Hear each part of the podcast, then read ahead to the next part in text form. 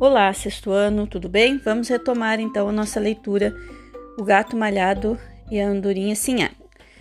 Na estação primavera, vocês viram que o gato foi se transformando.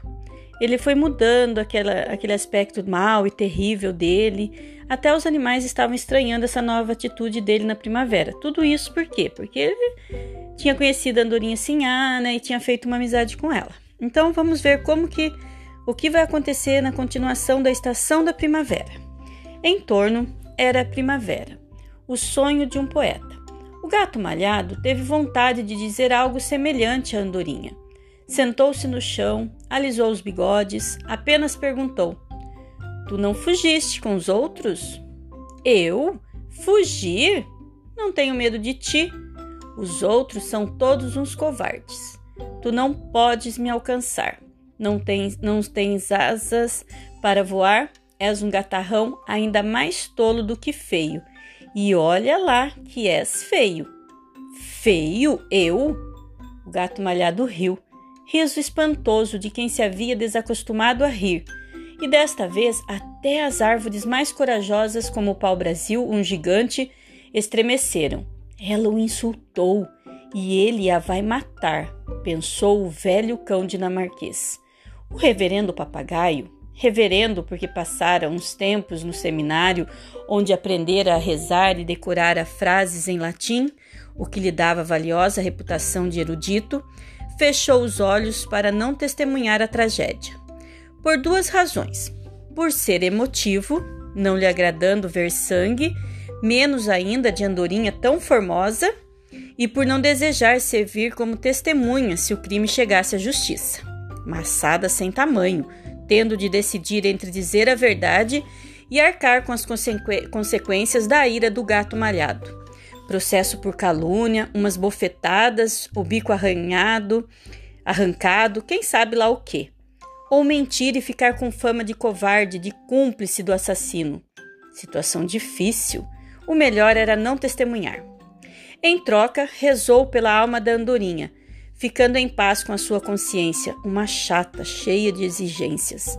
A própria andorinha Sinhá sentiu que exagerara e, por via das dúvidas, voou para um galho mais alto, onde ficou bicando as penas num gesto de extrema faceirice. O gato malhado continuava a rir, apesar de se sentir um tanto ofendido. Não porque a andorinha o houvesse taxado de mal, e sim por tê-lo chamado de feio, e ele se achava lindo, uma beleza de gato, elegante também. Tu me achas feio? De verdade? Feíssimo, reafirmou lá de longe a andorinha. Não acredito. Só uma criatura cega poderia me achar feio. Feio e convencido.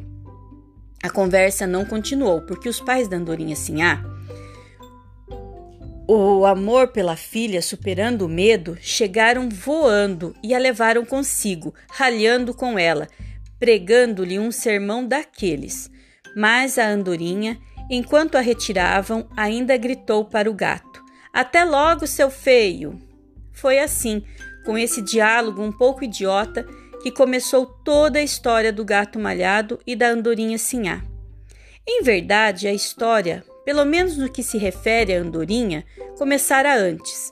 Um capítulo inicial deveria ter sido feito referência a certos atos anteriores da andorinha.